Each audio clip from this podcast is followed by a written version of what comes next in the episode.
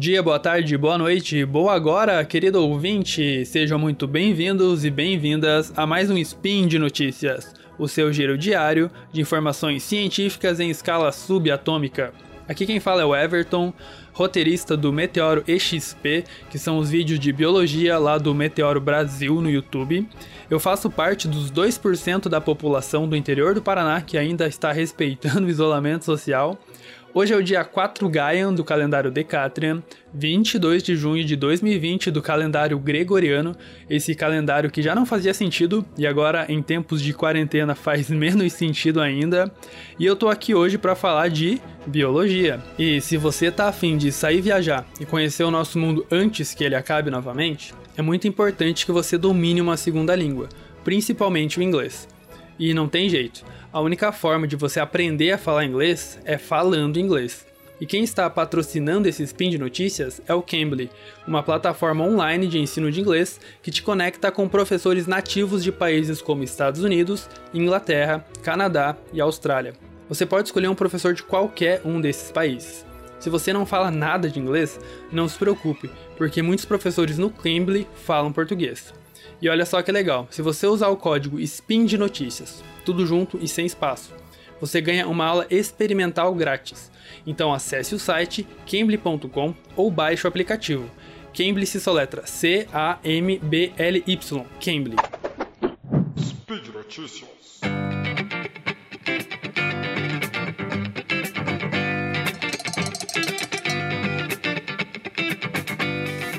Bom, normalmente eu venho aqui para falar sobre uma catástrofe ecológica. Aqui no Spin de Notícias, eu sou tipo aquele meme do Homer Simpson andando com um sino e uma placa escrito O fim está próximo. Mas hoje eu não vou falar sobre uma catástrofe ecológica. Hoje eu vim aqui falar sobre a catástrofe ecológica. Simplesmente a maior catástrofe ecológica da história do nosso planeta. Um evento tão assustador que ficou conhecido como a Grande Morte. Eu sinto muito, eu não queria dar essa notícia triste para você, mas o nosso mundo já acabou. É sério, não tô brincando não.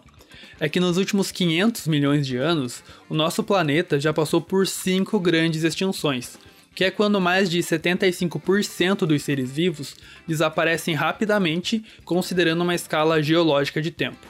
Essas extinções são chamadas de grandes extinções ou extinções em massa.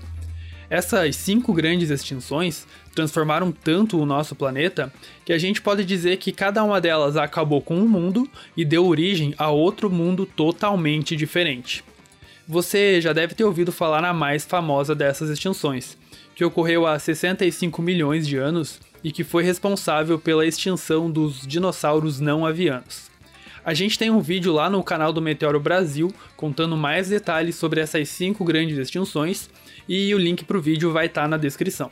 Nessa extinção dos dinossauros aí, 76% das espécies que viviam naquela época foram para o saco.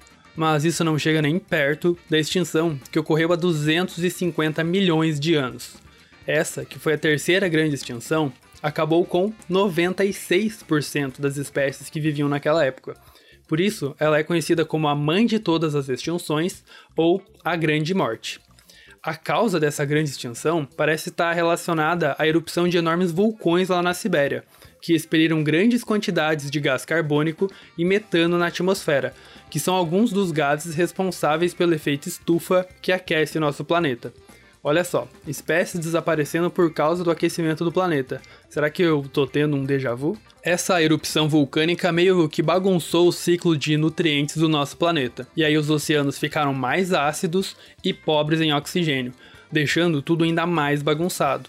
Mas uma coisa interessante é que primeiro ocorreu uma extinção de organismos terrestres e só depois é que essa grande extinção chegou até os oceanos. E a gente ainda não sabe explicar muito bem essa história. Um artigo publicado na Nature Communications no dia 11 de junho desse ano ajuda a contar melhor essa história. Os cientistas utilizaram modelos computacionais para simular como seria o ciclo de nutrientes durante o período dessa extinção. Esse modelo foi baseado em dados sobre a concentração de mercúrio e de carbono preservados em rochas datadas desse período. De acordo com esses modelos, os primeiros seres vivos a sentirem o amargo gosto da extinção foram mesmo os seres vivos terrestres.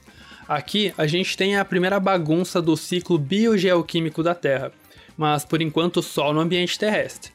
Aí veio a segunda onda de extinções, que ocorreu porque a matéria orgânica e os nutrientes que estavam no ambiente terrestre foram parar nos oceanos. E ao contrário do que o senso comum pode nos levar a pensar, você colocar um monte de nutrientes na água de uma vez só não é nada bom.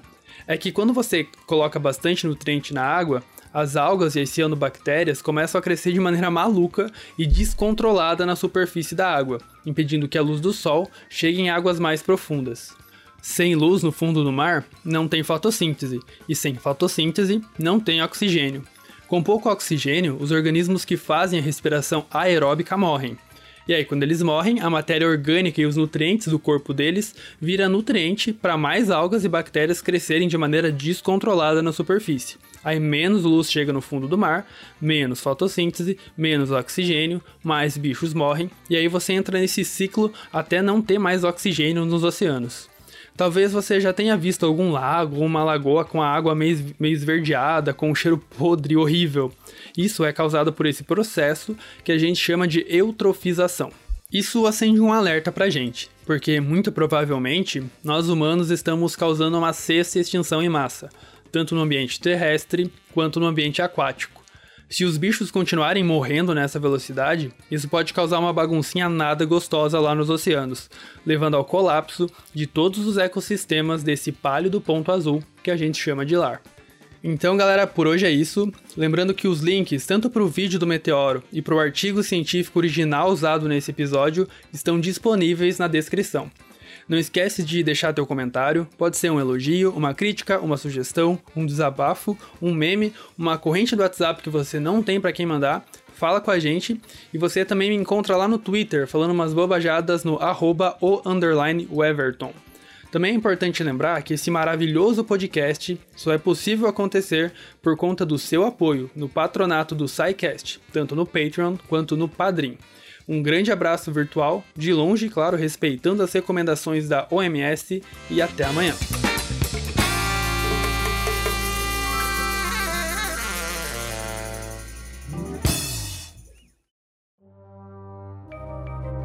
Este programa foi produzido por Mentes Deviantes. deviante.com.br